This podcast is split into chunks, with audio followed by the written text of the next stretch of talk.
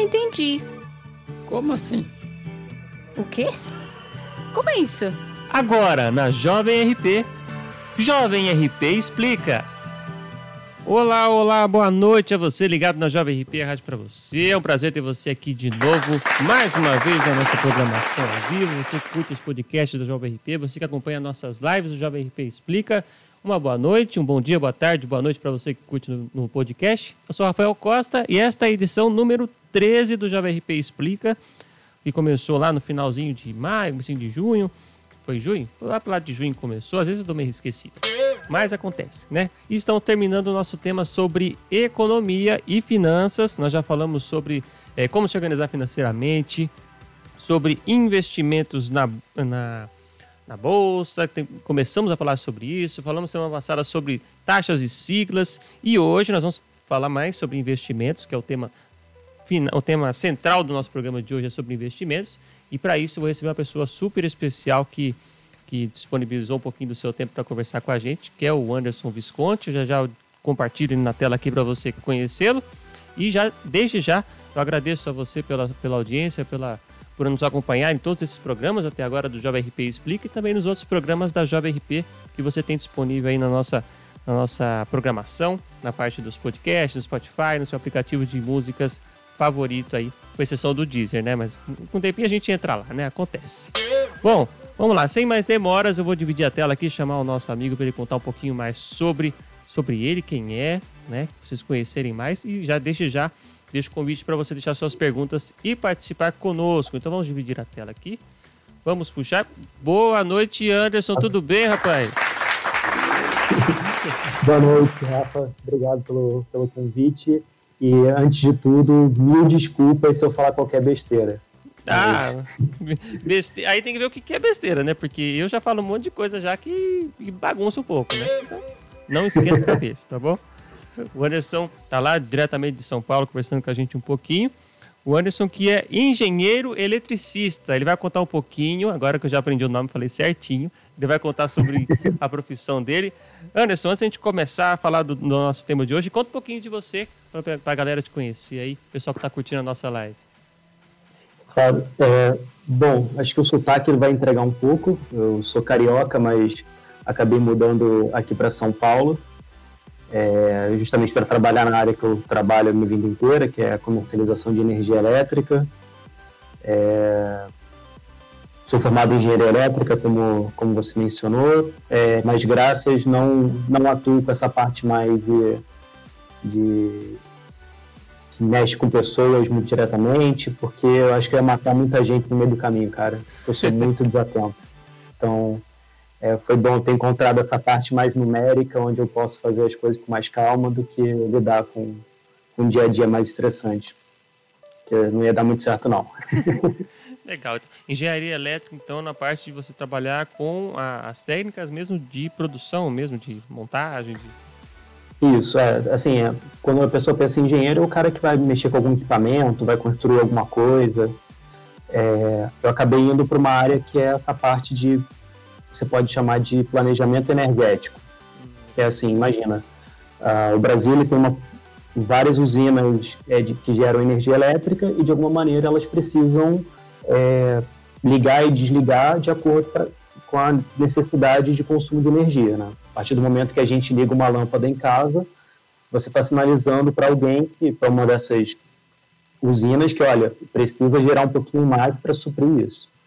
E existe todo um ramo da engenharia que é para justamente tratar disso, de como você faz o planejamento para atender ali no, no instante, é, em tempo real, né, como esse consumo de energia vai acontecer, e também planejar o sistema para suportar o crescimento econômico, a mudança de tecnologia e por aí vai. Então é uma área que eu sigo, que eu acabei seguindo, e acabei ficando mais especialista nessa parte de comercialização, que aí se lembra um pouco mais do que é uma bolsa de valores e tal, que é, muita gente não conhece, mas o Brasil ele tem dois mercados, né? Existe o mercado que a gente está é, como consumidor é, pessoa física, né? Que é a gente consome energia chega uma conta na nossa casa que é a, a tarifa da, com a tarifa da distribuidora, a gente só olha, chora e paga. Não tem não tem desenrolo, não tem nada.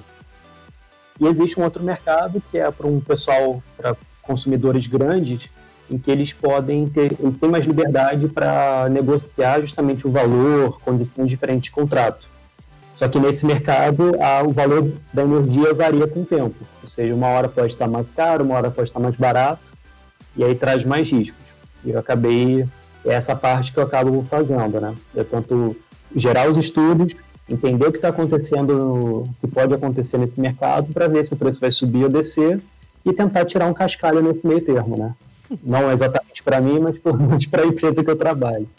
Hum, entendi. Que interessante, né? Uma coisa que até antes de eu conhecer você, eu não sabia, não imaginava que existia isso, uma comercialização da energia. Que a gente sabe que tem a produção energética de cada país, né? Mas não que é, até isso era comercializado. É muito é interessante conhecer esse lado diferente desse, dessa parte do comércio, né? Vamos dizer assim, né?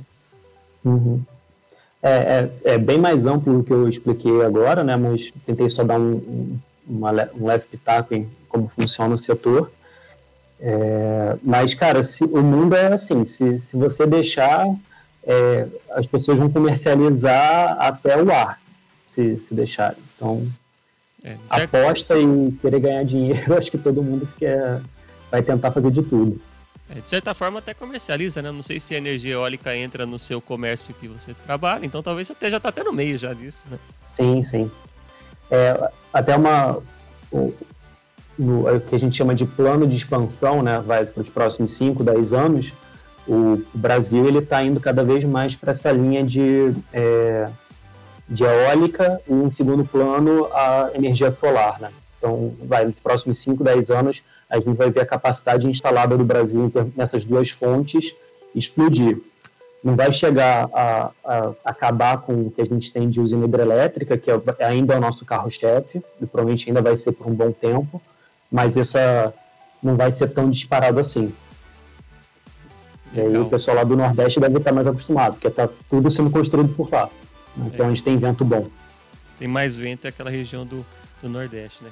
Poxa, que legal. Você que está curtindo nossa live, já deixar um abraço aqui para o Fernando José da Silva, que deixou sua pergunta semana passada. Vamos responder sua pergunta hoje, hein, Fernando? Ele mandou aqui, boa noite, Rádio Jovem RP, bora aprender mais um pouquinho. Vou colocar aqui, isso, a mensagem do Fernando. E o Devair, Devair Maurício, mandou, boa noite, Rafa, boa noite, Devair, tudo bem com você? Se tiver alguma dúvida sobre parte de investimentos, alguma parte até de da economia, né? Se quiser aproveitar, Leonardo Biasi mandou aqui um salve, Rafa, salve, Léo, tudo certo? Tudo certo aqui também.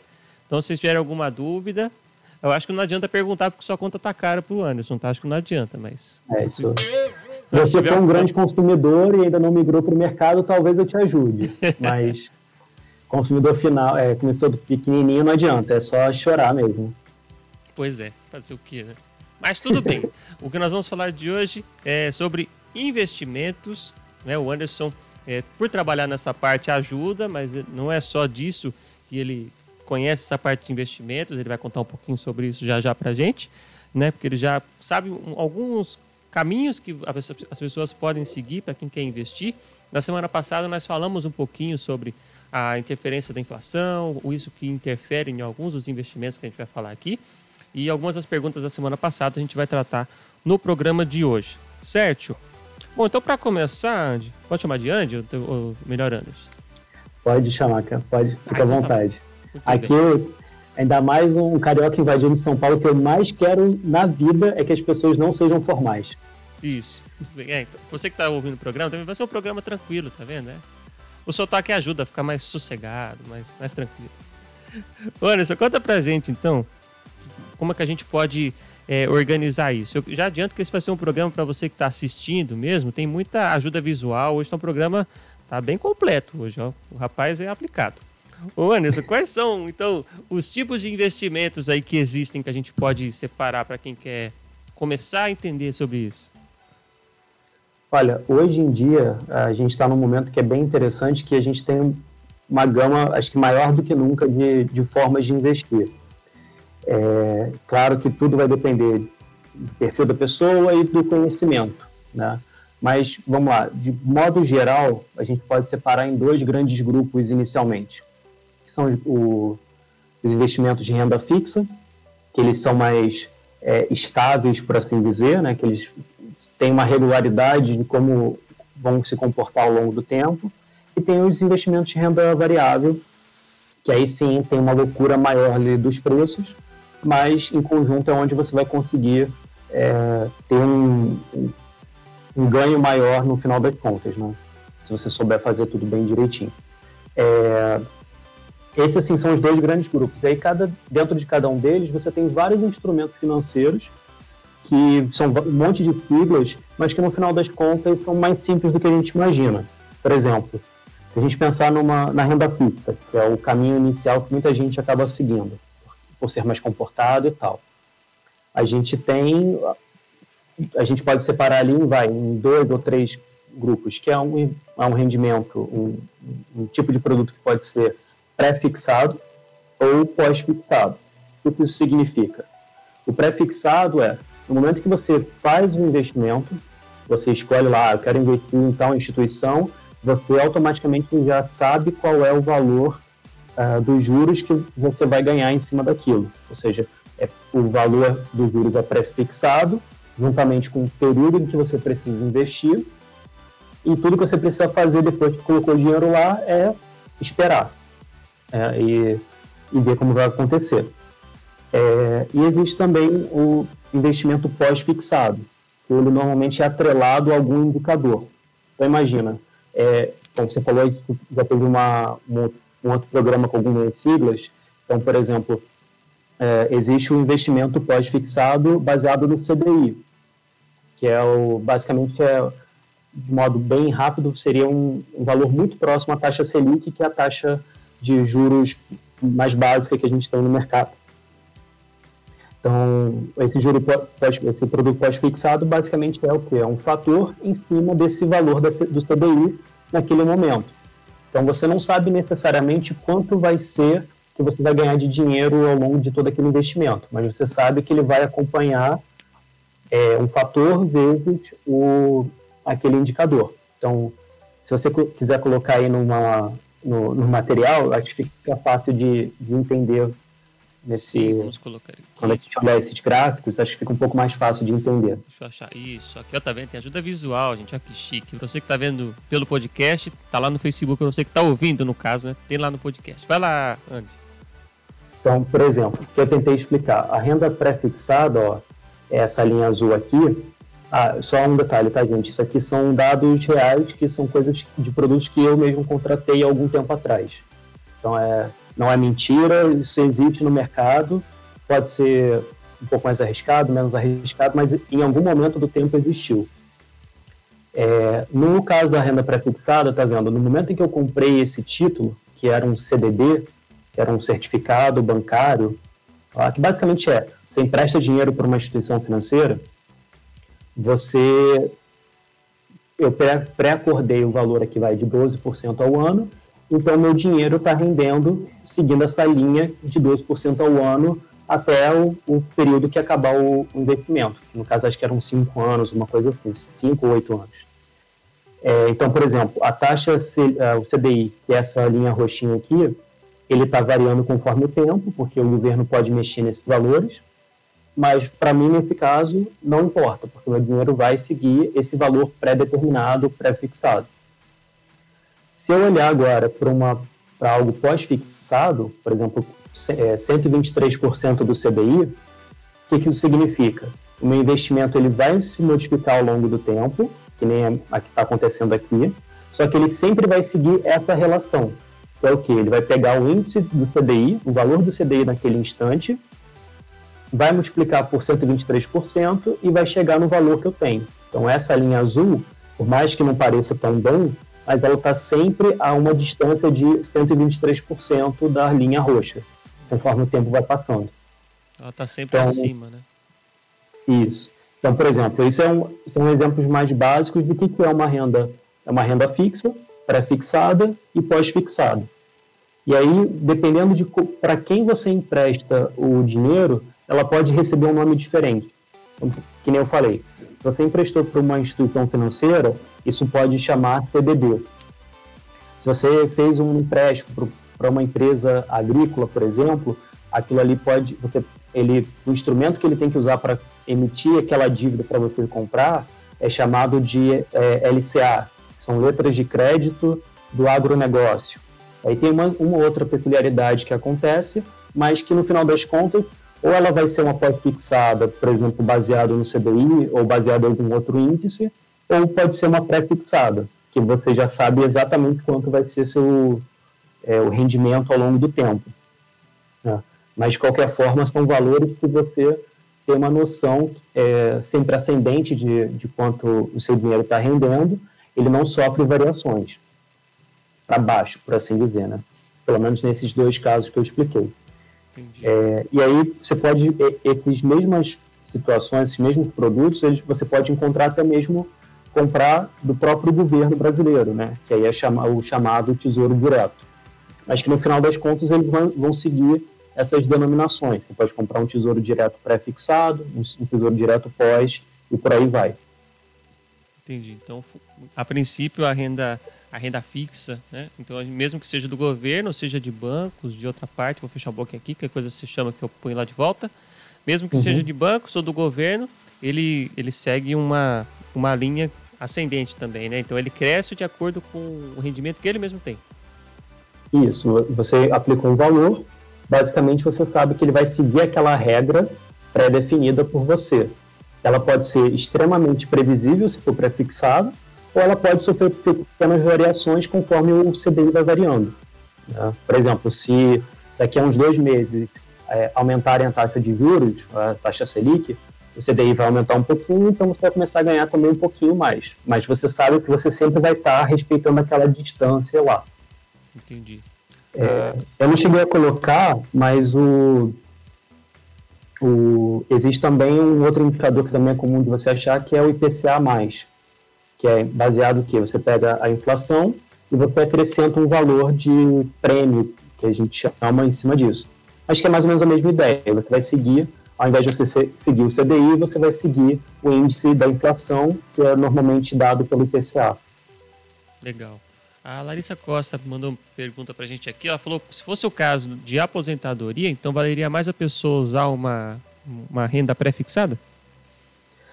Acho que no, em investimentos é muito difícil você ter aquela bala de prata, de você ter uma única coisa que vai te dar o, o seu.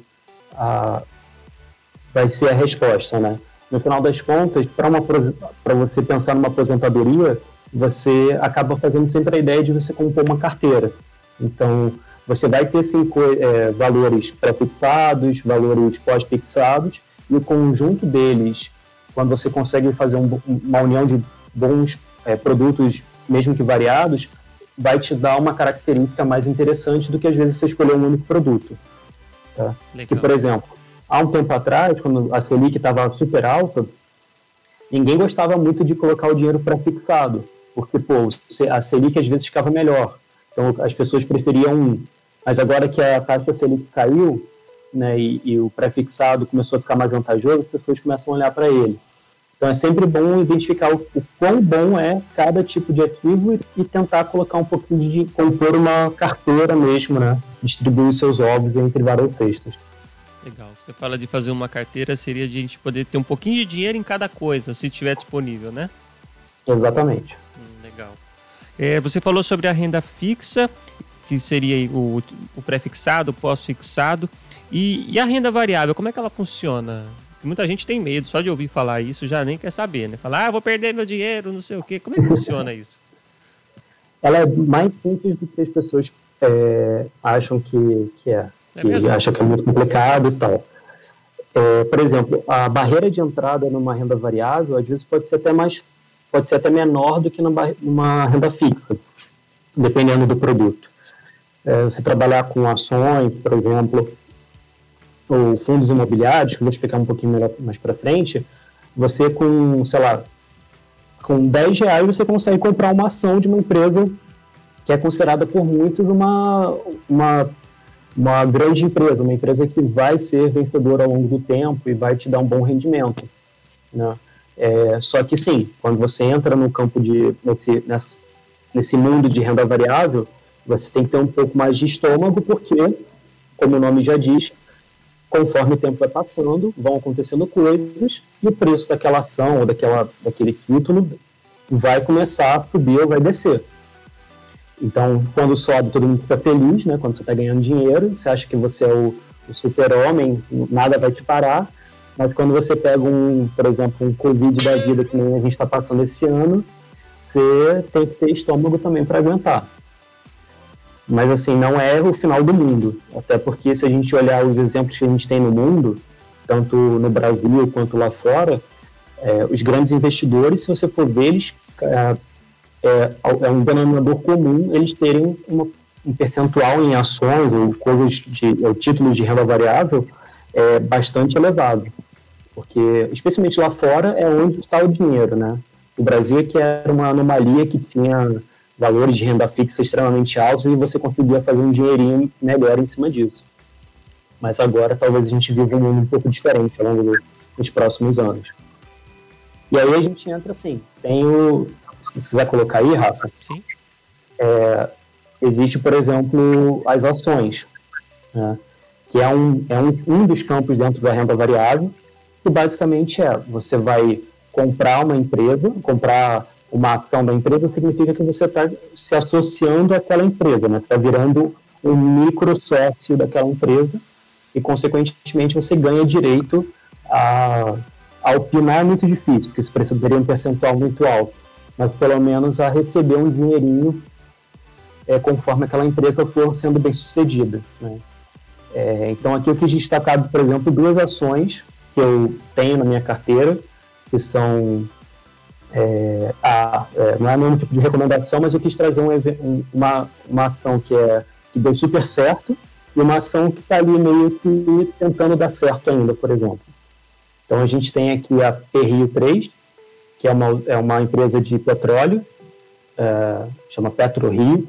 Ela era muito desacreditada, mas começou a ter, a ter um ganho muito legal nos últimos anos o pessoal, a gestão da empresa começou a fazer com que ela desse muito certo, e aí teve uma grande explosão nos últimos tempos, mesmo depois da Covid, que foi essa, essa montanha russa aqui para baixo, né? Ela, o mercado consegue entender que ela tem um crescimento, vai ter um crescimento bom e, e voltou a precificar bem o, a, a, ação. E do outro lado, por exemplo, a gente tem a Itaúsa, que é, é uma holding que é uma sigla para uma empresa que controla outras empresas, é, que é quem controla ou tem uma boa parte do Banco Itaú, da Alpargata, a empresa lá de sandália, é, da Bicapé, que é uma outra empresa lá, e essa união de empresas compõe o lucro da, da Itaú, né? E aí você vê que ela é a linhazinha azul, ela foi variando conforme o tempo e hoje ela está até um pouco mais é, tem um rendimento do, do, da valorização do papel pior do que, até negativo no caso aqui, né? Eu estou tendo um prejuízo, por enquanto, nela em, na casa de 20%, enquanto, sei lá, na PetroRio eu tenho, tô, tô aqui nadando de braçada, tendo 150% de, de rendimento. Sim. Se pegar aqui no finalzinho. Aí usando... Esse, só um, uma, uma pergunta, Anderson, usando esse parâmetro que você tem, que você está com uma empresa ela está abaixo do que ela estaria de quando você comprou, né? ela está um número abaixo e tem outra que está um número acima. Mas não quer uhum. dizer que essa que está abaixo ela vai continuar abaixo e nem que está acima vai continuar acima, né? Por isso que chama variável, né? Exatamente. Tudo isso aqui é, é expectativa do mercado. Não significa que uma empresa que está, que tá, por exemplo, na, no, na cotação do papel, você está é, tendo um prejuízo, não necessariamente significa que ela é uma má empresa às vezes é o mercado que não que não está é, tá tendo um olhar mais pessimista ou alguma coisa, mas mesmo assim ela continua sendo uma, a, uma empresa muito boa. A título de exemplo, a Itaúsa, se você pegar vários analistas aí, ela é top 5 de melhor empresa para você investir. E nos últimos tempos ela tem se desvalorizado um pouquinho. Mas mesmo assim, em várias casas, que, que você, se você caçar aí de informação, você vai ver que recomendam muito a Itaúsa, porque é uma empresa sólida, é uma gigante no mercado onde atua, pelo menos por conta do Banco Itaú. E então, nesse, não necessariamente o que a gente vê no gráfico ou o que está lá na bolsa variando no dia a dia reflete necessariamente o que, que é a empresa por trás. Né? A empresa por trás ela é, é muito mais complexa. E, e, é nesse ponto em que as ações se destacam. Você tenta unir momento interessante para você conseguir comprar uma empresa num preço adequado e escolher boas empresas para que elas, no longo prazo, elas partem desse, desses ruídozinhos que acontecem, que vão acontecendo, e você tenha, de algum jeito, uma valorização no papel. Seja, é, claro que a valorização de papel não é a única coisa que a gente busca, mas é sempre bom ver que pelo menos a, a, o mercado vai conciliando com, a, com o seu achismo de que a empresa é boa. Legal. Tem uma pergunta tá. aqui na nossa, na nossa live, a Larissa Costa mandou mais uma pergunta. Ela falou assim, vou puxar para cá, você aparecer na telinha, isso. Tá. Assim. É, você pode deixar de ser acionista de, nas ações quando você quiser? Por exemplo, a, a Pirro 3 deu um lucro, você falou, ah, tá bom porque eu quero, vou pegar a grana e pronto? É assim ou é, não é fácil assim? É fácil assim, vai. É, respeitado as proporções, é. Imagina o seguinte, a partir do momento que você compra a, uma ação, é, passado o período de, liquidação financeira que acontece na, na bolsa, né? você pode vender ela a qualquer momento. Você pode até, na verdade, vender uma ação que você nem tem. Existe essa, essa opção. Não, é um pouco mais complexo esse ponto, mas é, a partir do momento que você avalia e fala lá, assim, ah, PetroRio já deu o que tinha que dar, agora isso mais que isso é impossível. Você pode simplesmente ir lá no mesmo lugar onde você comprou a ação, vender, colocar o dinheiro no bolso e escolher outra uma, alguma que você encontre que tem um potencial interessante ainda para subir, ou que seja melhor, alguma coisa assim. E aí você vai resgatar o dinheiro e tal. O único problema, o único problema não, é uma coisa que é normal é, a partir do momento em que você é, compra e vende ações, você tem que estar atento às regras é, de como funcionam, inclusive de imposto, né? Porque quando você vende uma ação que tem lucro, é, dependendo do valor que você vendeu no mês, se não me engano, se for acima de 20 mil reais, é, você tem que pagar imposto. Salvo, hum. salvo uma outra, por exemplo, uma outra, é, uma outra ação que pode ter alguma, algum benefício fiscal, alguma coisa assim, que você não tem que pagar. Mas, de modo geral, é, quando você vende algo que tenha lucro, você obteve lucro de algum jeito ali, você pode ser que o leão vai lá e vai ter que pegar a parte dele. Então, tem esse detalhezinho. Então, porque quem investe em ações tem que declarar no imposto de renda, né? Sim, sim. Tudo que, todo investimento que você faz, você tem que declarar. Uhum. É, tem lá seu jeito, cada, cada tipo de investimento vai ter um jeito específico de você declarar, na sua, de você fazer a sua declaração. Não é um mundo, não é absoluta, absurdamente difícil, só é chato, porque ninguém gosta de declarar imposto, perder um, dois dias da vida fazendo isso, mas é, assiste uma outra aula de tutorial na internet, no YouTube e, e consegue fazer de boa. Legal. Tem mais uma pergunta aqui, deixa eu ver uhum. se já encaixa, para a gente já colocar aqui, do Fernando. Ele colocou uma ação que já estava em ascendência por um longo tempo e de repente começa a apresentar uma tendência de queda. Visando minimizar as perdas com essa queda, a venda da, da ação é algo flexível? Você vai cair, falar, ah, então vou vender logo. É, assim, existe.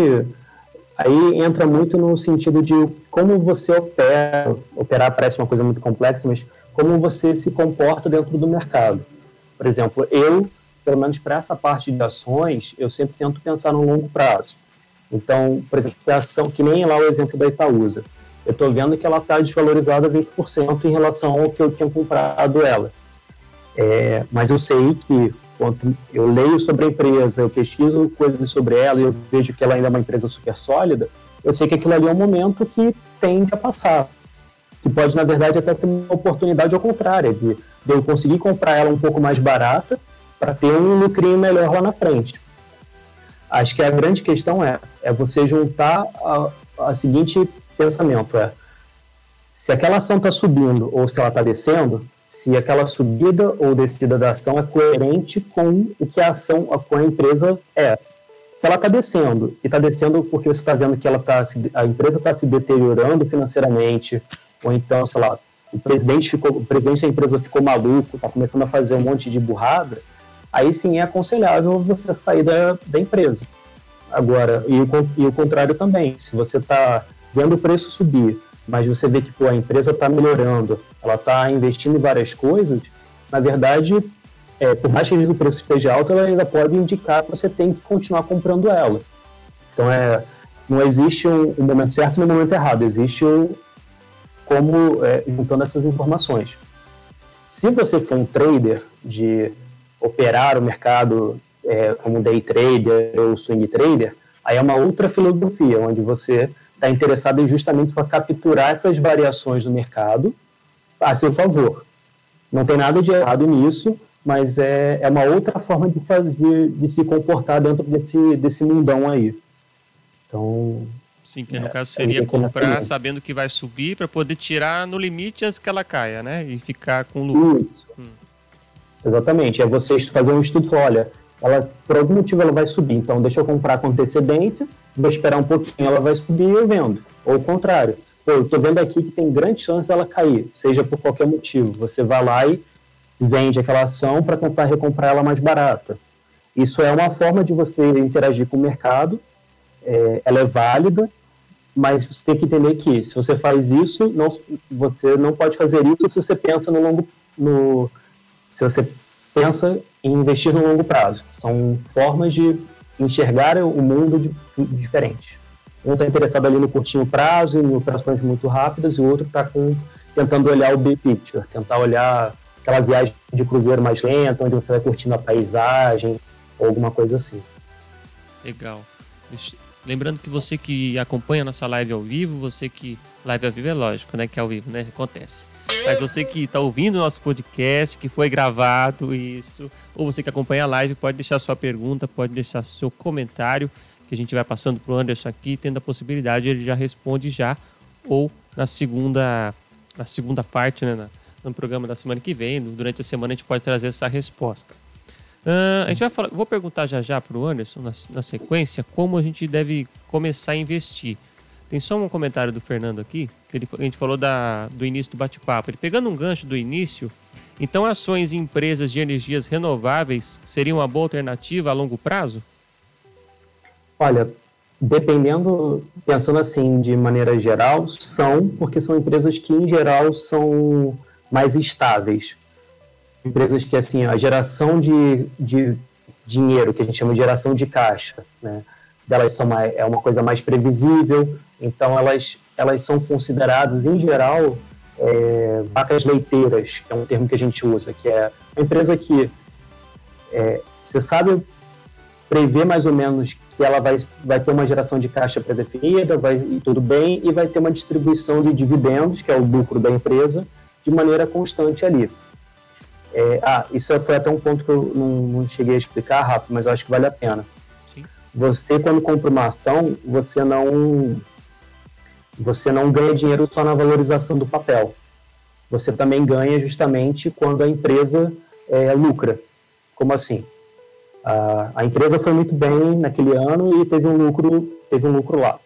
Ela pagou os funcionários, pagou tudo que tinha que pagar, e aí sobrou o lucro. Ela pega uma parte desse lucro para reinvestir na empresa, porque é sempre importante, né? E parte desse essa restante de lucro ela pode pegar e fazer o que a gente chama de distribuição, ou seja, ela vai dar esse dinheiro para os acionistas como se fosse uma forma de retribuição, de falar, olha, você acreditou em mim, você acreditou quando eu era um cachorro chutado, que ninguém queria nada, você foi lá e me comprou, foi, acreditou em mim, então estou te dando esse esse dinheiro aqui a mais, que é parte dessa, dessa nossa conquista, né? Que é o, o dividendo. É, quando é uma empresa, uma ação de empresa, é, normalmente as empresas que fazem essa apuração de lucro é, não, é um, não, não segue um calendário muito bem definido. Tem empresa que faz de três em três meses, tem empresa que faz uma vez por é, a cada semestre, tem empresa que faz uma vez por ano só. Mas, em geral, é, de tempos em tempos, ela lá faz a contabilidade dela, distribui e faz a distribuição de lucro para você. Então, que é sempre proporcional ao quanto de ação você tem daquela empresa. Legal. Tá, então, essa é uma forma também de, de, no longo prazo, você ganhar dinheiro em cima dela. Legal. O Anderson, aproveitando então já essa parte que você está explicando para a gente, como a pessoa que quer começar a investir, seja em, em, renda fixa ou renda variável, de baixo ou de alto risco, como é que essa pessoa faz para começar? E todo mundo só conhece a poupança, né? Mas tem outros jeitos também, né? Tem. É, olha, hoje em dia você pode começar de várias maneiras, mas o primeiro ponto é não comece é, sem antes entender o que você está fazendo. Mesmo que seja o, investimento mais simples do mundo, dá uma lida.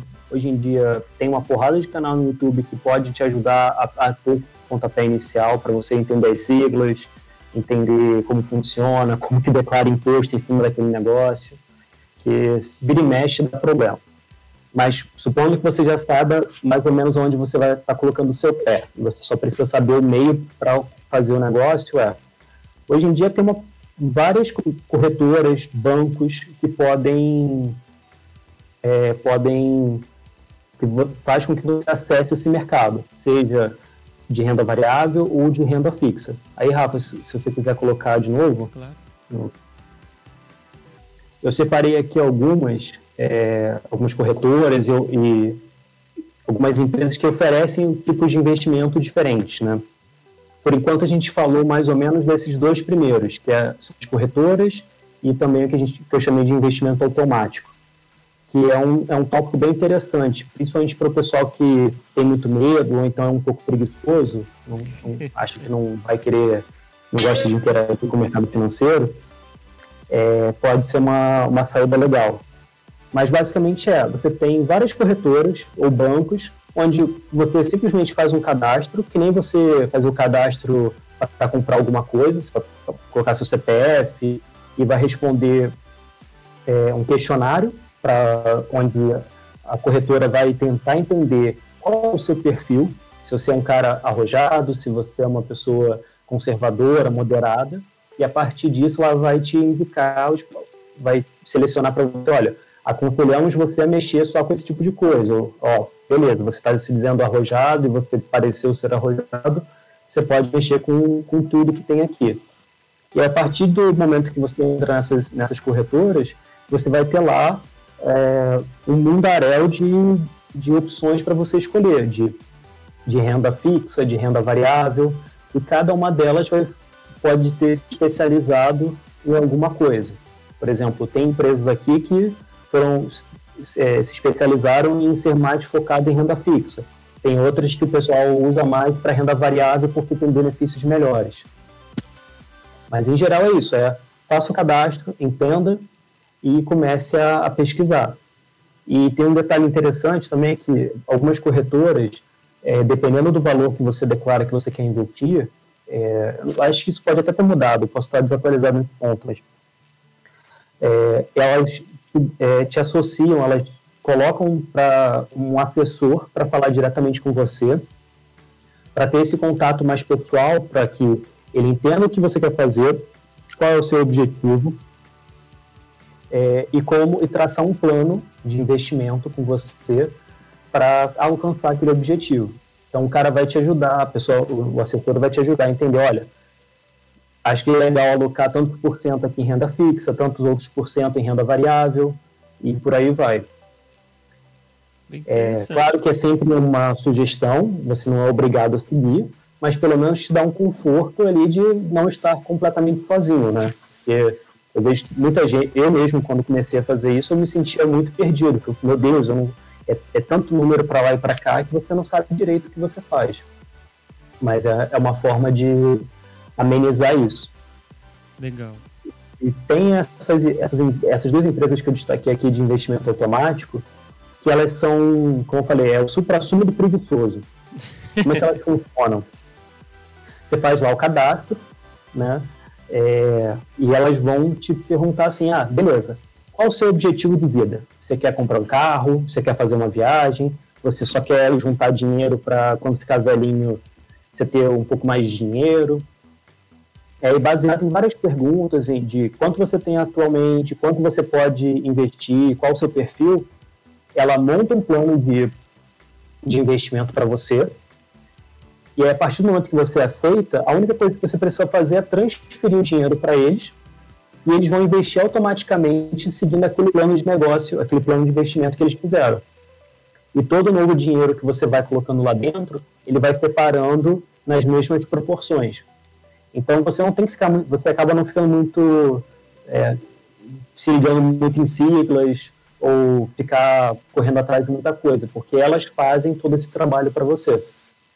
Elas montam uma carteira, é um pouco é um processo mais automatizado, mas é uma, é uma carteira que, se a gente buscar no histórico, vai ter dado algum resultado legal e vai meio que tentar tirar ao máximo esse lado de você ter que interagir com o mercado, porque tem gente que não gosta.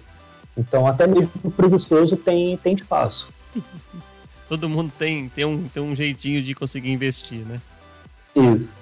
E esse último grupo ali que eu coloquei é um assunto que é novo, no, é relativamente novo, que é que a gente chama de P2P Lending, que é a sigla é Peer-to-Peer -peer Lending, que é você, pessoa física, emprestar dinheiro para uma empresa ou você emprestar para uma outra pessoa. Como se você fosse o banco, sabe? Você, alguém chegasse lá, pô, banco, me preciso de um dinheiro para é, para fazer alguma coisa, você vai lá e fala, beleza, eu te empresto, mas eu vou te cobrar tanto de juro. E essas, essas empresas ali do, do P2P, elas fazem isso, elas fazem o meio de campo para você.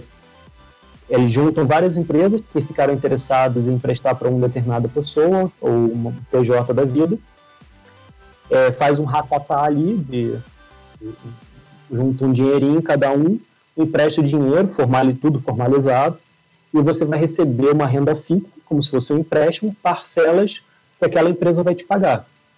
Então é uma forma também de de ser uma renda fixa, uma renda fixa mais complexa, mas que você consegue ter um, um rendimento bem interessante, se você souber fazer direitinho. Legal. Seria como emprestar para parente garantindo que vai receber de volta, né? É.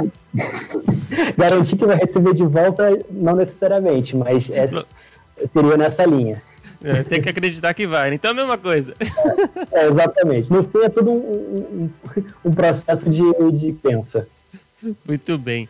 Para você que está curtindo pelo podcast, só vou conferir aqui os nomes das empresas que ele colocou aqui. As corretoras, ó, tem a Modal Mais, tem a XP Investimentos, tem a Rico, tem a Isinvest e a Clear.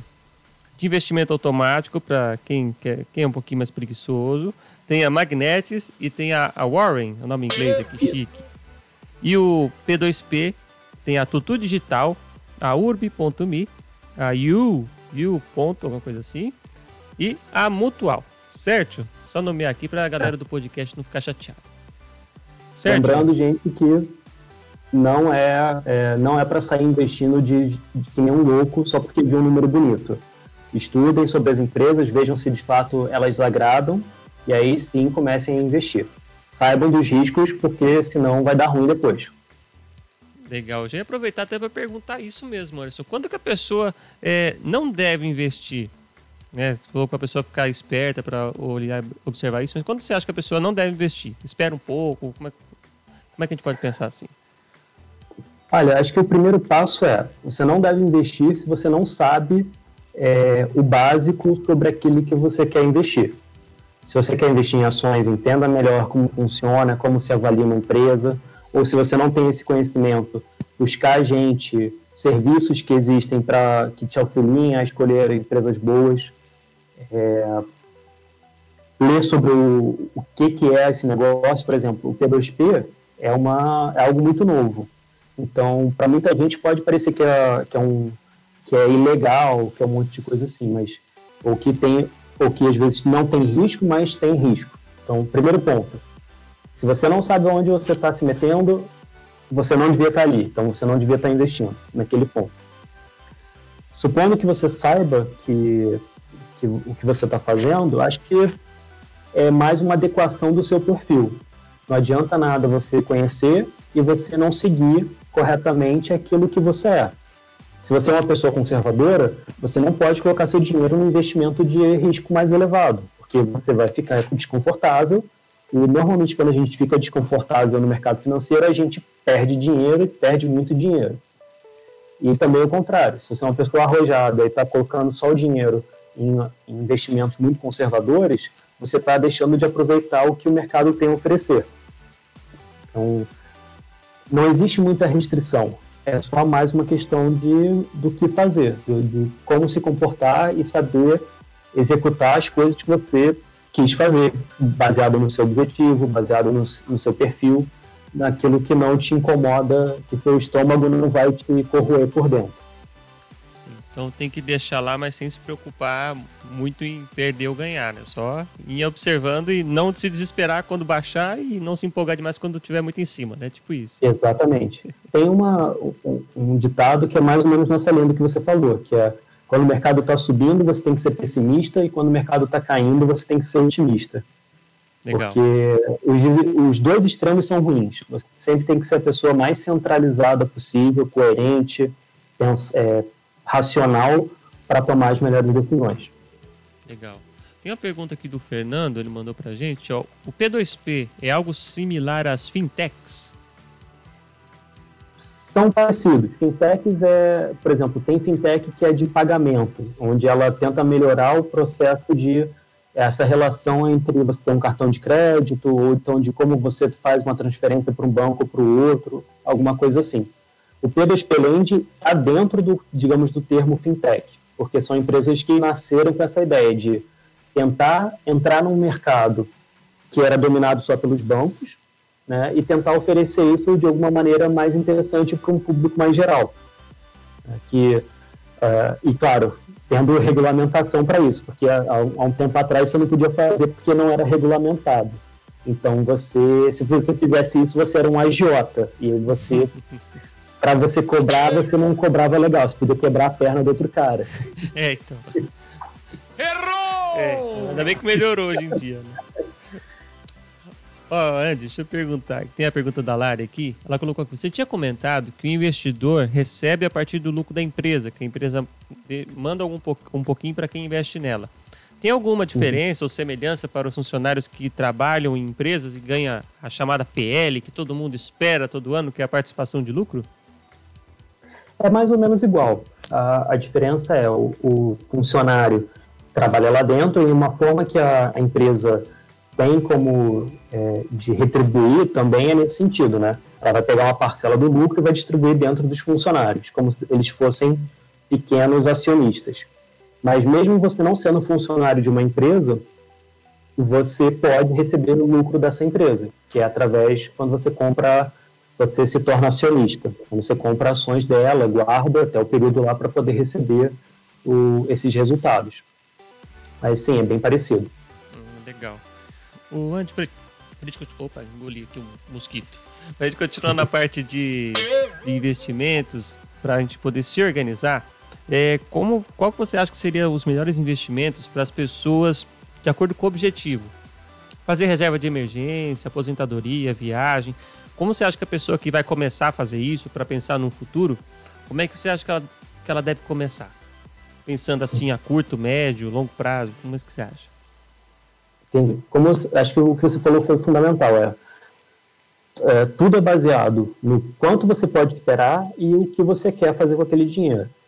Se você tá, digamos, se você está ferrado de grana, não tem muito, tá não está conseguindo poupar, ou então você não sabe qual, como vai ser o dia de amanhã, você tem que pensar numa reserva de emergência. Ou seja, você tem que pensar num investimento que você não perca dinheiro, porque você precisa muito que aquilo ali esteja quando você mais precisar, e que seja um dinheiro que não fique travado, que, que você possa resgatar rápido. Então, por exemplo, uma reserva de emergência, você é super aconselhável você deixar num, em alguma renda fixa, com liquidez, que a gente chama de liquidez diária, que é o seguinte: você pede o dinheiro, fala, eu preciso de tanto, resgatar tanto de dinheiro. É, no dia seguinte, no máximo, esse dinheiro está na tua conta. É, ele vai te render bem pouquinho, vai render quase bem pouco mesmo, mais que a poupança, isso eu garanto, mas vai render pouco. Uhum. É, mas é justamente para atender essa necessidade. Você já, agora, você já tem a sua reserva de emergência, você já tem esse ponto seguro. Você fala, olha, eu. Aí começa a entrar mais na questão do perfil, que é. Se você tem, é um perfil conservador, você vai ter que buscar investimentos em renda fixa sejam eles prefixados, pós-fixados, de instituições financeiras mais consolidadas, porque você é um conservador, então você não vai querer se arriscar tanto. É... E ali você vai ter um, um, dinheiro mais controlado. Aí você só tem que dosar é, quanto você está disposto a deixar o seu dinheiro travado para conseguir um rendimento melhor. Então, que nem eu falei, para eu ter conseguido lá aqueles 12% ao ano, eu precisei deixar o dinheiro travado por oito anos. E está lá. Então, você, é, sempre se fazer essa pergunta. Eu posso deixar você trabalhar com renda fixa? Eu posso deixar meu dinheiro, é, esse valor que eu vou colocar aqui, eu posso deixar ele travado por cinco anos, por dois anos, é, sem ter problema?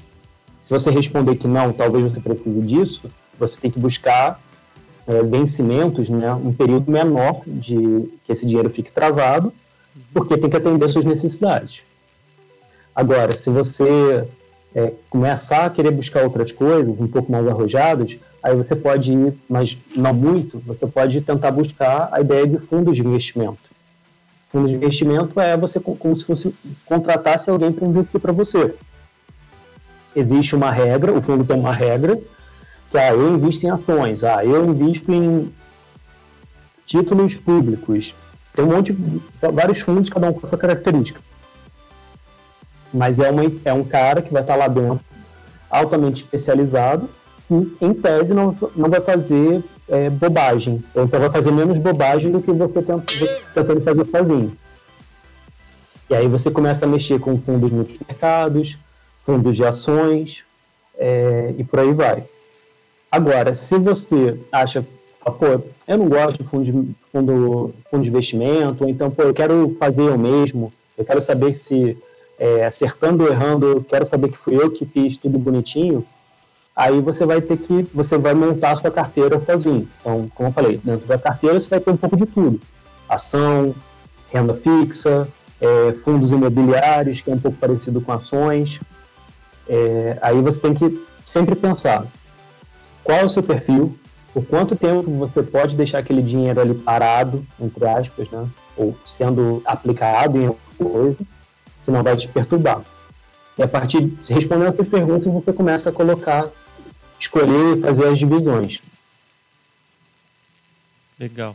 Acho que é bem interessante a gente poder comentar sobre isso, porque as pessoas é, às vezes não conseguem pensar é, fácil, assim, né? Às vezes a gente falando fica mais fácil para a pessoa entender como criar, né? Que às vezes um investimento por, por ser pré-fixado, às vezes a pessoa pensa, ah, eu nunca vou conseguir tirar o dinheiro, mas não, né? Depende do tipo de investimento, não vai render tanto quanto como você mencionou, só que as pessoas conseguem ter um pouquinho de renda que for se a pessoa deixar guardado.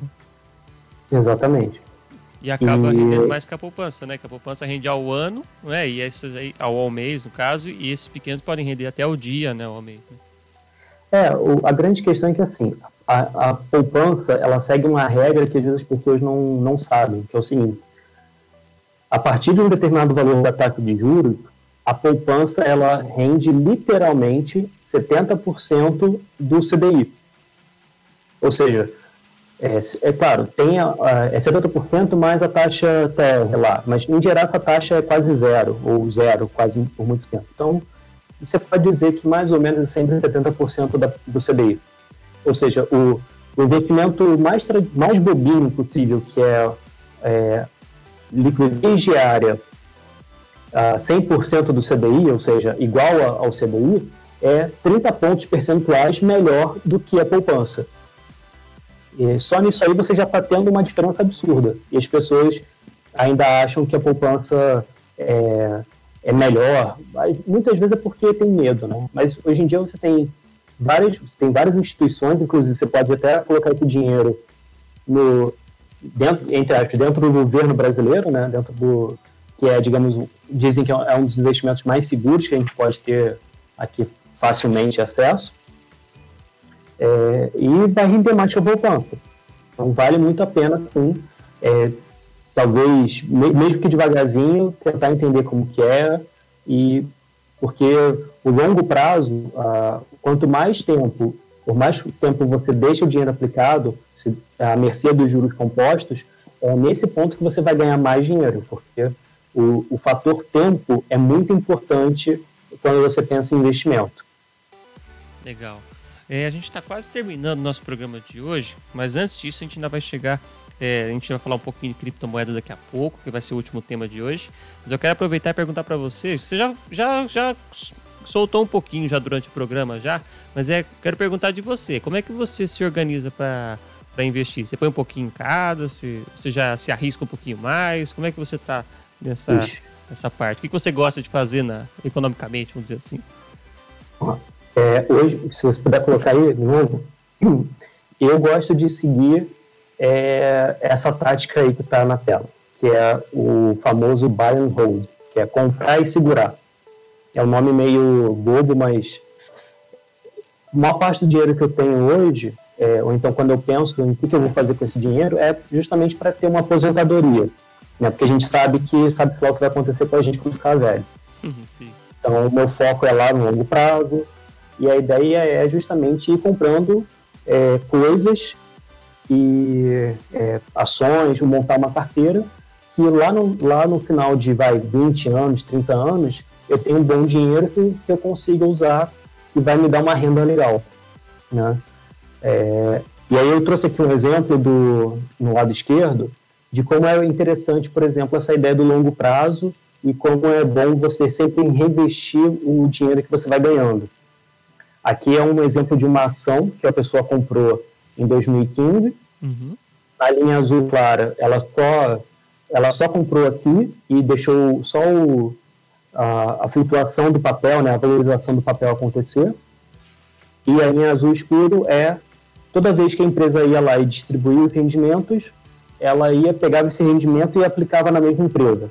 É um exemplo bem simples, mas mostra que toda vez que você vai fazendo essa tática de pegando o dinheiro que você vai ganhando, se você puder, claro, e reinvestir, seja na, na mesma empresa ou em outras coisas que sejam investimento, você vai cada vez mais, conforme o tempo passar, ter uma diferença maior entre o que, que era o seu valor antes e o valor que você vai ter naquele momento reinvestindo. Então, meu plano é isso, é tentar ir colocando um pouquinho de, em cada cesta, que é mais ou menos assim que hoje está a minha carreira, que eu tenho é, 36% em ações, esses 18% aqui é quase tudo em fundo de ação, então você pode somar. Eu tenho quase 60% da, da minha carteira em títulos é, na parte de renda variável uhum. e 36% estão em renda fixa. Então, é, hoje é mais ou menos como está tá a minha carteira. É, eu tento seguir é, vários, vários é, educadores financeiros usam uma regra simples só para a título de é, educação, que é o seguinte: quanto mais jovem você é, você tem pode alocar mais dinheiro em renda variável, ou você pelo menos, né, quando eles falam, na verdade falam devem, porque você tem todo o tempo à frente para fazer justamente com que essa curva aqui, ó, fique cada vez mais é, cada vez maior no caso da o crescimento. É, né? Então existe uma regra simples que o pessoal fala que é a regra dos 100, que é pega a sua idade, pega 100 e subtrai da sua idade hoje. Então, por exemplo, eu tenho 32 então, 100 menos 32, esse é o valor que eu tenho que ter em ações, em, em renda variável, e eu vou re, é, arrumando essa, essas proporções conforme a minha idade vai avançando. Porque lá na frente, quando eu tiver mais velho, eu vou precisar dessa grana. Então eu não vou ter, não vou ter mais a liberdade de deixar o, o preço da coisa variar e eu acabar precisando e não ter. Então eu vou trocando e colocando investimentos mais seguros. Mas lembrando, isso aqui é, uma, é um jeito de fazer, não necessariamente é o melhor jeito, mas pelo menos é o jeito que eu sigo. Legal. Seria como essa regra dos 100 menos o, a idade, seria como se a cada ano você já tem um valor para não precisar investir tanto nele, né? Para você poder ter uma reserva para você, né? Isso, é. é. Parte você deixa na aloca num, em algo que vai te dar um retorno lá na frente, mas é um pouco mais inseguro. E outra parte você vai colocando é, em algo que é mais seguro, porque você vai precisar desse dinheiro em, em algum momento. Legal. É, então, a taxa é, todo mês eu tento economizar um dinheiro que eu tenho, né, junto com tudo aquilo que eu ganhei no mês de rendimento, de de lucros que a empresa distribuiu naquele mês, o que eu recebi de aluguel de, de fundo imobiliário que eu tenho, e pego esse dinheiro e olha, o que que, onde minha carteira está tá precisando melhorar. Ah, eu preciso colocar mais em ação. Ah, eu preciso colocar mais em renda fixa. Ah, eu preciso fazer isso. E aí eu vou ajustando conforme o tempo vai passar. E aí eu reavalio também a empresa. Olha, ah, essa empresa aqui melhorou, então ah, eu posso comprar mais ela. Ah, essa aqui piorou.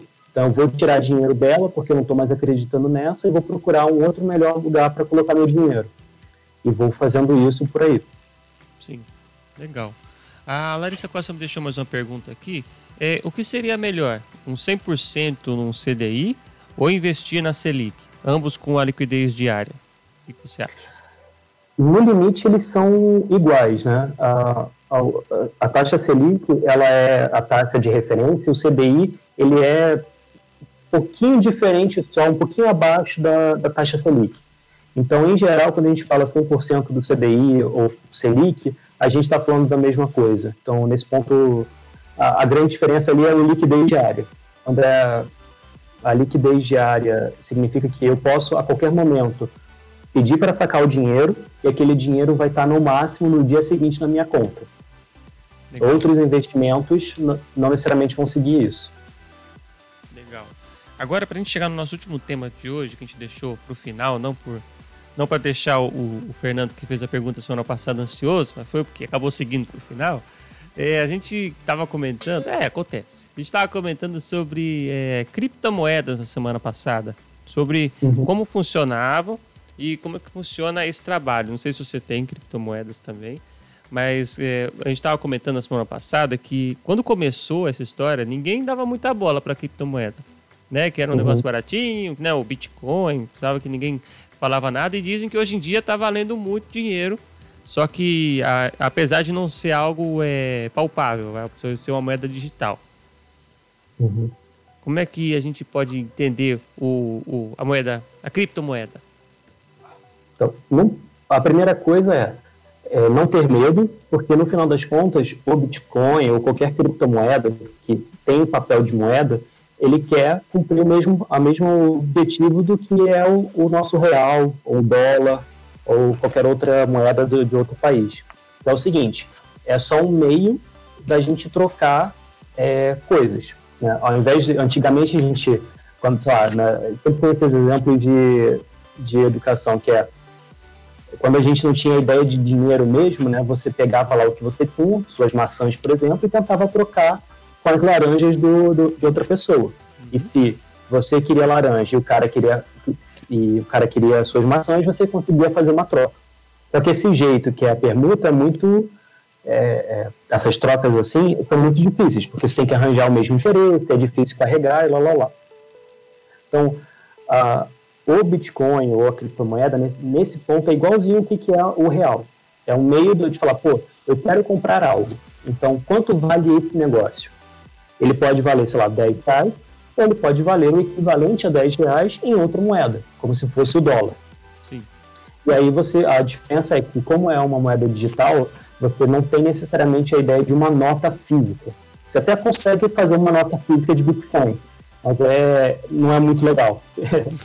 é, fica mais, você perde justamente a facilidade que é o seguinte, o Bitcoin nesse ponto de como fazer o pagamento, você pode fazer igual o que essas fintechs hoje em dia fazem, que é o PicPay da vida, que você digita lá o nome da pessoa ou escaneia um código de barra, diz quanto você quer transferir para aquele lugar e vai acontecer.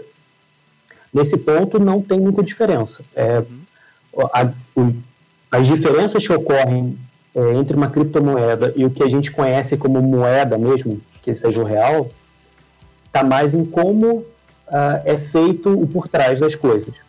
Então, por exemplo, é, as nossas contas bancárias, por exemplo, você, Rafa, você não consegue ir lá num banco e perguntar quanto eu tenho de dinheiro na conta. Essa Sim. informação é uma informação privada.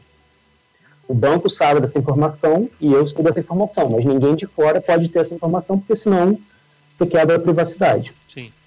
No caso do Bitcoin, essa ordem é ao contrário. Todo mundo sabe quanto todo mundo tem é, de dinheiro em nas carteiras, de Bitcoin tem nas carteiras, ou quanto está transacionando em cada situação. A diferença é, você não sabe quem é quem. É o que a gente chama de dado anonimizado, ou criptografado. Somente as pessoas que fizeram aquela transação conseguem, é, através do que a gente chama de chaves, chave primária e, e privada, chave pública e chave privada, desculpa, conseguem validar aquela informação que é a forma de você garantir que aquilo é uma operação real. Sim. É, então, esse é um ponto que é interessante. Você não tem a figura mais de um banco controlando as informações. Você tem uma rede, que é uma rede de computadores, onde todo mundo tem a mesma informação, só que essa informação ela fica criptografada, ela fica embaralhada, que somente as pessoas que têm essas chaves de acesso conseguem é, se identificar quando for necessário é uma outra forma de garantir a segurança. Nesse ponto, dizem que é uma coisa bastante interessante, bastante segura, pelo seguinte: quando você tem a ideia do banco, né, você cria um único alvo. Ou seja, o hacker ele só precisa invadir o banco para conseguir as informações e fazer um dano.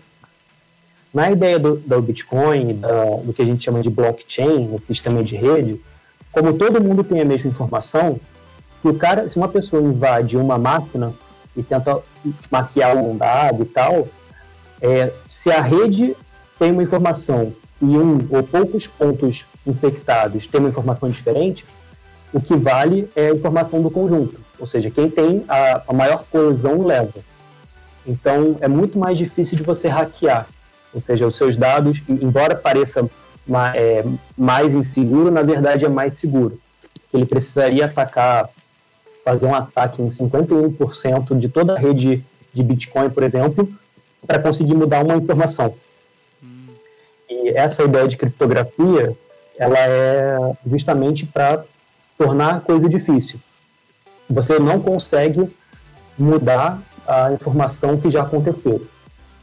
Uma vez que aquilo está na pedra, está na blockchain, principalmente se passado é, um tempo, vai, passado meia hora de, daquela informação dentro, dentro da blockchain, a, aquela informação é imutável. É, é, quase que impossível, a menos que lá, a gente tenha um computador quântico, a gente vai, aquela informação está segura e está é, não será alterada. Então, é, uma, é basicamente é moeda, do jeito que a gente entende, só que com alguns benefícios, ou uma outra forma de pensar a mesma coisa. É, claro, tem essa parte de, de, de como, como gerir né, e como você fazer com que essa rede toda se sustente, porque alguém tem que ganhar dinheiro nesse final das contas, e aí eu já vou até responder o Fernando, que é essa parte da mineração.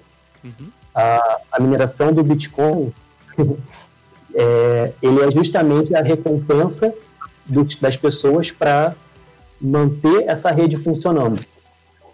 Como assim? É, uma das coisas também que tentaram resolver as moedas, Bitcoin, Bitcoin, é o seguinte: hoje a moeda, o real, o Banco Central pode chegar lá e imprimir dinheiro de qualquer forma. E isso, para uns, pode ser bom, para outros, pode ser ruim, pode causar um dano ou não na economia.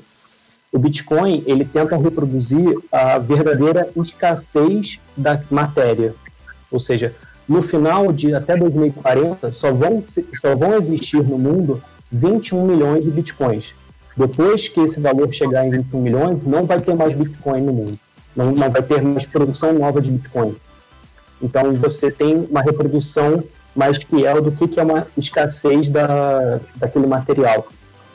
É, ou seja, ele segue uma regra matemática, mas que não se pode criar do nada dinheiro. Ou seja, a variação do, do dinheiro ela só segue a oferta e demanda seguindo a, a, necessidade mundial, por assim dizer. Né? E a mineração é isso, ela é um mecanismo utilizado não só pelo Bitcoin, mas por várias outras moedas, de criptomoedas, para garantir que as pessoas é, se sintam motivadas a colocar um computador lá é, ligado, gastando energia, é, para deixar essa rede funcionando. É, toda vez que você gera um Bitcoin, parte do, desse Bitcoin criado vai justamente para o cara que deixou lá o computador ligado. Então, é uma forma dele ganhar um dinheirinho nesse ponto. Então, essa parte da mineração seria isso: é você deixar o aparelho lá aberto também para poder fazer essa rotatividade? Isso. É, é o que a gente chama de resolver o problema. Que, como que. Pensa assim: é, eles tentaram fazer de maneira digital o conceito da pessoa ir lá numa mina, ficar batendo na, na parede da, de pedra até achar uma, uma pepita de ouro. Só que como que você faz isso no computador? Né? A, a ideia é essa: você pega um problema muito difícil de resolver matematicamente falando e fala o seguinte: computadores da rede Bitcoin, resolve aí, filho. Quem resolver primeiro esse problema vai levar, um, vai levar uma premiação. Isso é mineração. E essa mineração, como recompensa, quando acontece, quando alguém acha a pepita de ouro, é, parte dessa pepita fica com quem achou. Que é o prêmio dela. Diferente, né? Que coisa. é interessante. É, assim, parece complicado, uhum. mas pra gente, que não, se você não quiser se envolver com mineração, com nada, uhum. Bitcoin é só simplesmente uma moeda de troca. Sim. A única coisa que dificulta fazer essas trocas hoje é que, como ele é uma moeda muito nova, tem muita especulação ainda e tem muita gente que acha que não vai dar certo, a flutuação dessa, do, do Bitcoin é muito maior do que as moedas que nós conhecemos. Uhum. Mas no longo prazo tende a ficar mais tranquilo e especialmente quanto mais pessoas forem aderindo, forem gostando da ferramenta, porque ela facilita muito, ela depois deixa de precisar usar banco, as taxas de transferência diminuem pra caramba, a, você consegue uma rede muito mais rápida pra, de, de transações. Então, você tem vários benefícios aí que é, tendem a fazer o Bitcoin dar certo. É, o pessoal acha que é que é que vai, sei lá, sem evasão fiscal, que vai ter é, de, nego vai roubar em cima do Bitcoin porque não é rastreado mas isso já acontece hoje em dia. Né? Isso é algo que a, o papel moeda ele é muito mais usado justamente por isso, porque é, é irrastreável. Né? O Bitcoin, pelo contrário, você tem até mais rastreabilidade do que o papel moeda, uma vez que você consegue ter acesso a todas as carteiras. Bom, a gente está chegando no final desse programa. Deixa eu deixar um abraço para o Fernando aqui, que ele mandou mensagem, que mandou aqui parabéns para mim e para você pela explanação. Achou muito, muito claro, é fácil de entender. Olha, que tá vendo, Anderson? Você foi bem, ó, passou. Não, esse aí, não esse, nesse ponto eu vou discordar. Isso aí é uma mentira. Duvido que seja verdade.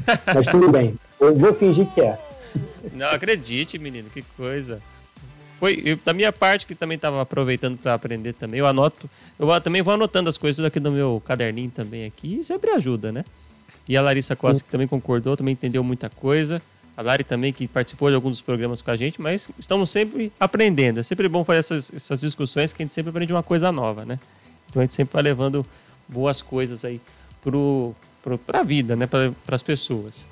Eu quero agradecer desde já você, Anderson, por ter participado do programa com a gente. Obrigado por ter aceitado esse convite, entrar no mundo das lives, né? Que você não tinha entrado ainda. Eu entrei ontem para fazer um teste, tive exatos três pessoas me assistindo. Não sei porquê, mas tudo bem. Vocês fizeram um teste, uma pré-live para ver como funcionava? Fizemos uma pré-live, foi ridículo. Ai, gente. Mas, mas é divertido, depois acostuma. Deixa eu ver aqui, mandar um abraço pra galera. A Natália Machado mandou aqui, ótima live, parabéns. A Nath Lins mandou aqui também, parabéns para todo mundo. Vou deixar um abraço aqui também pra, pra Natália, pra Nath, que deve ser Natália também. A Larissa Costa, pro Fernando José da Silva, pro, tipo, aqui em cima, pro Leonardo Biasi, pro Devair e para todo mundo que curtiu essa live, você que ouviu o podcast também, deixar um abraço para minha mãe, Cristina, para o seu Carlos, porque eles ouvem, é, acompanham pelo Facebook, mas não estão logados, então deixar um abraço para eles, né? Muito obrigado pela, pela participação. A Débora Apolinário também mandou aqui abraço para a gente também. Muito obrigado por acompanhar. E Anderson, mais uma vez, né? Queria que você deixasse seu seu abraço, seu, mandasse sua mensagem para a galera que curtiu o nosso programa e para todo mundo que está acompanhando também no podcast. É, obrigado, gente, por, por me aturarem por tanto tempo. Ah, é, espero que não tenha sido tão, tão penoso assim e que pelo menos tenha sido um pontapé inicial para todo mundo que quiser investir. é muito mais, é muito mais informação que existe, mas eu garanto que, é, como tudo na vida, é, no começo é um pouco mais chato de entender, mas eventualmente, com calma, a gente vai entendendo os termos e vai até mesmo se entusiasmando em, em se arrojar mais nos investimentos. Mas, de novo, invistam com calma, invistam naquilo que saibam, é, achem conhecimento antes de fazer as coisas, senão vocês vão fazer vão tomar decisões precipitadas e isso pode levar a, a situações indesejáveis. Boa sorte. Muito bem. Então tá bom. É. a gente aproveita tudo aqui, Anderson. Muito bem. Mais uma vez, muito obrigado, Anderson, você que participou da live com a gente. Você que está acompanhando e ouvindo ou assistindo a nossa, nossa, nosso programa aqui na Jovem RP. Essa foi a edição número 13 do Jovem RP Explica. Para você que ouviu no podcast, é, o Anderson trouxe alguns slides aqui, algumas apresentações. É, convida você a dar uma, uma, um pulinho lá no Facebook, acompanhar essa live com o, o vídeo, né, para você poder conferir. E já deixar o convite para a semana que vem Hoje, dia 15 de setembro, os dois últimos programas desse mês vão ser um especial. A gente estava falando de economia, é, falamos já de política. Vai ser um tema, um tema só, em dois programas, que é um tema interessante. A gente vai falar sobre corrupção. É, vamos falar sobre corrupção. Mas, mas por que isso? Porque a gente sempre ouve isso em muitos lugares, às vezes a gente não sabe o que significa.